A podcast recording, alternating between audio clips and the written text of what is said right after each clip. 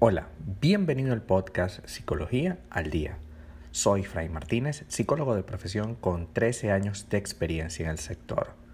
Como pudiste ver en el título de este episodio, hoy vamos a hablar de cómo descubrir a un mentiroso compulsivo.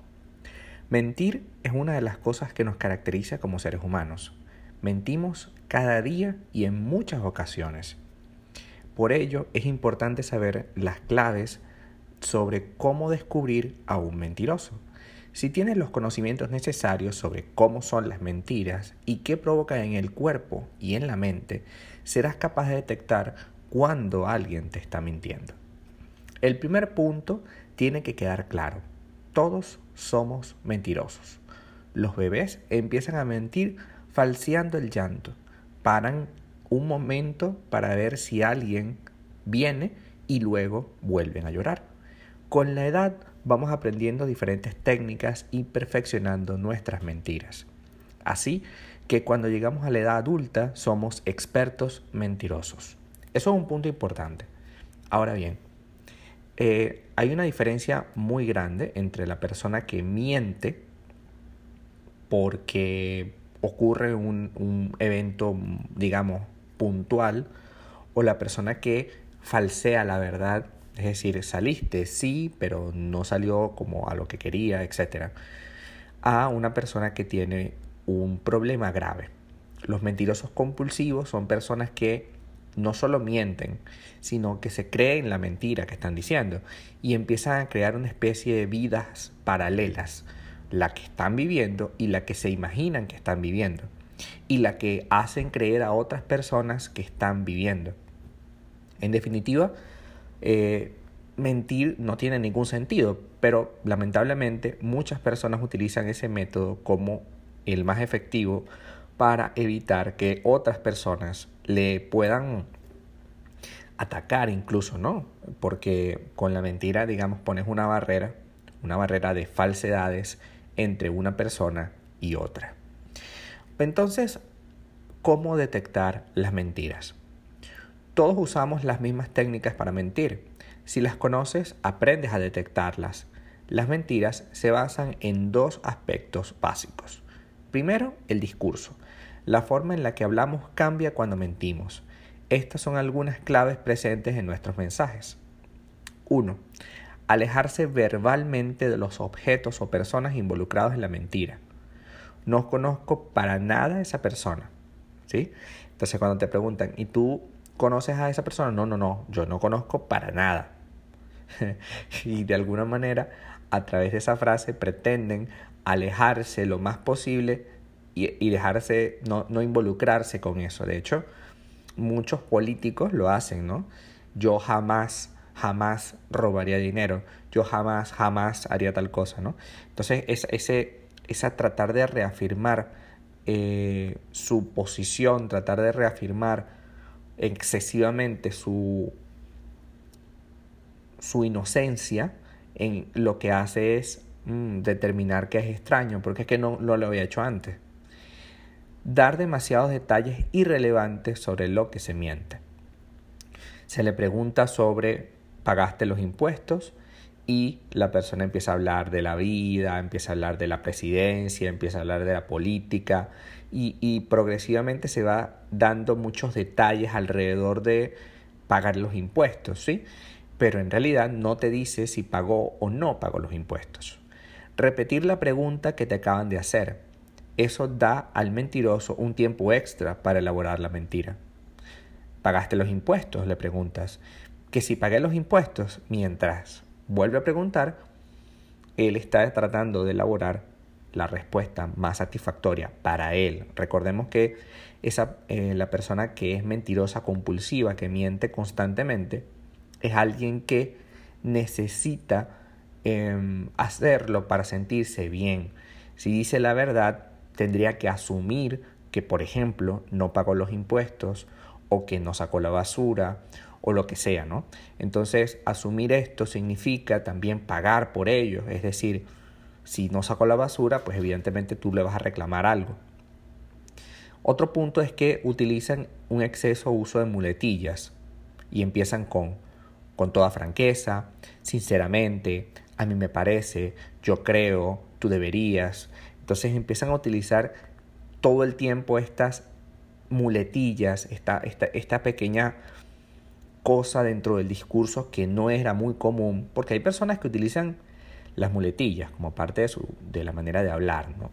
Pero una cosa es que yo la utilice en mi diario vivir y otra muy diferente es que empiece a utilizar y a utilizar y a utilizar muletillas. Tú me entiendes, por ejemplo, es una muletilla muy común de las personas que mienten y empiezan, ¿tú me entiendes? No, porque yo no, yo no saqué la basura porque este, yo estoy muy cansado, ¿tú me entiendes? Entonces, para tratar de, con esa frase, tú me entiendes, em, que tú te sientas como conectado con la mentira y empiecen a hacer, y empieces a como, bueno, está bien, no sacaste la basura, pero bueno, y hazlo mejor mañana. Segundo, lenguaje no verbal. Hablamos en primer lugar de el discurso, cómo se elabora la manera de decirte las cosas, pero en el lenguaje no verbal es la parte más importante y es aquí donde existe menos control voluntario y por tanto es más fácil de cometer errores. Se trata del lenguaje que tiene tu cuerpo y tu cuerpo no miente. A diferencia de tu boca o de tu mente, tu cuerpo no miente. Creemos que los mentirosos se mueven constantemente cuando mienten y también pensamos que los mentirosos no miran a los ojos. Pero eso no es cierto. son mitos conocidos. El mentiroso hará justo lo contrario. Mirará más tiempo de lo normal a los ojos a su interlocutor y se moverá mucho menos de lo, de lo que lo hace habitualmente. Es decir, va a aparecer una especie de roca parado en un sitio y te va a mirar fijamente a los ojos, pero exageradamente.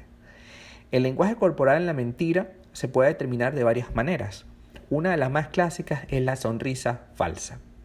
Esta sonrisa se diferencia de la real que no contrae los músculos de los ojos. Por tanto, no habrá gestos expresivos en los ojos de la persona que tiene una sonrisa falsa. Es una sonrisa al estilo del Joker, ¿no? Es una sonrisa que, que está allí, pero no me parece tan real. De hecho, se ve tan irreal que produce como extrañeza, te sientes extraño cuando esa persona sonríe. Y lo vemos muy común, por ejemplo, en políticos, cuando están haciendo una obra de caridad, por ejemplo, que eso no le interesa, entonces están ahí con una especie de sonrisa falsa que solamente es de la comisura de los labios y que no, no refleja en el resto del rostro.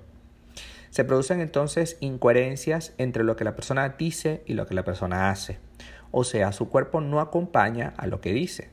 Un ejemplo de esto es afirmar que está de acuerdo con algo mientras se cruza de brazos o se echa para atrás en el respaldo del asiento.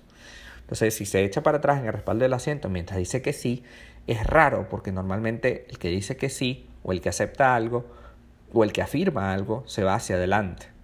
Reducir el tono de la voz. Cuando mentimos bajamos nuestro tono de voz como intentando ocultar la mentira. Es muy común que, por ejemplo, volviendo al tema de la basura, sacaste la basura y la persona diga, bueno, lo que pasa y, a, través de ese reducir la voz está como tratando de crear un espacio de intimidad, ¿no? Y entonces dice, lo que pasa es que, bueno, no saque la basura porque el, señor de afuera es un poco mm, bravo y si el saco, entonces a lo mejor se molesta a esta hora, entonces mejor lo yo la saco mañana en la mañana. Y ese bajar de tono también es clave dentro de esto, ¿no? Y poner objetos entre ellos y las personas que están mintiendo. Por ejemplo, una botella, un vaso, un móvil, se convierten en barreras que sirven de protección inconsciente al mentiroso.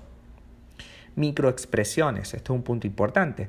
Esta es una parte extensa e importante. Las microexpresiones son gestos del cuerpo que ocurren en un espacio muy corto de tiempo. Cuando intentamos ocultar nuestras emociones, evitamos hacer gestos que nos delaten, pero no los conseguimos totalmente.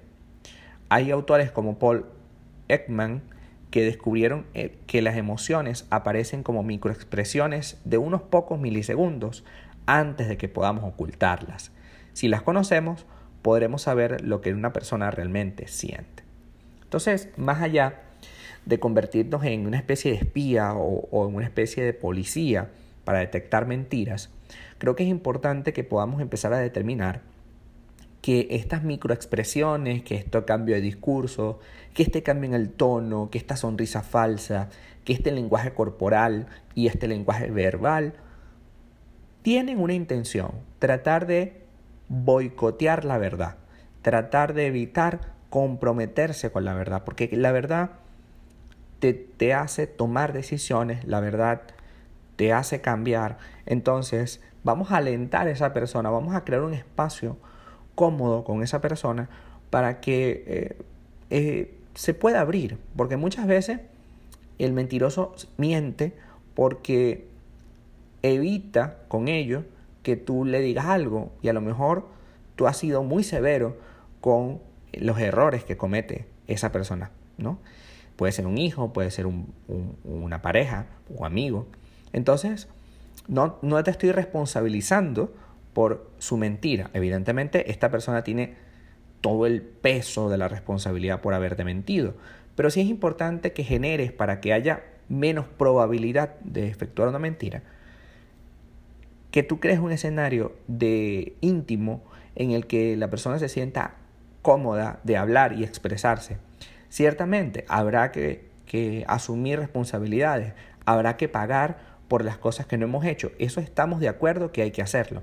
Pero, pero, muy importante, nosotros tenemos también el deber de crear las condiciones para que esa persona pueda efectivamente construir eh, su verdad, o la verdad, mejor dicho, y pueda determinar junto contigo cuáles son las acciones que debemos hacer una vez que entendamos que debemos asumir una responsabilidad. Si no sacó la basura, si te mintió cuando iba a salir para algún sitio, debe asumir su responsabilidad.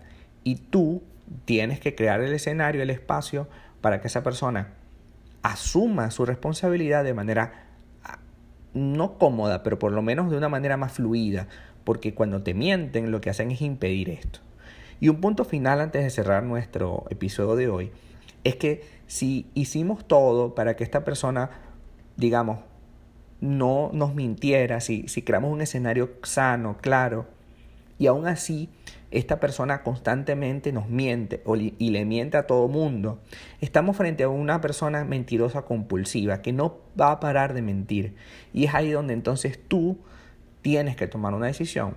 Una persona mentirosa compulsivamente, una persona que no puede parar de mentir, que incluso se cree su mentira, no merece estar con nosotros. Y tenemos que sacarla de nuestra vida porque esa persona tiene que tocar fondo. No podemos seguir esperando que cambie porque un mentiroso compulsivo sí es más difícil que cambie. Una mentira, digamos, blanca, una mentira mm, momentánea, puede ser parte de un proceso. Pero un mentiroso compulsivo, repito, crea vidas paralelas. Una vida en la que no es real nada de lo que te está contando y evidentemente con personas así no podemos establecer ningún tipo de relación. Hasta acá nuestro episodio del día de hoy. Muchísimas gracias por quedarte hasta el final. Si deseas saber más sobre mi contenido o tomar una cita en terapia online, www.fraymartinez.com. Muchísimas gracias y hasta el próximo episodio.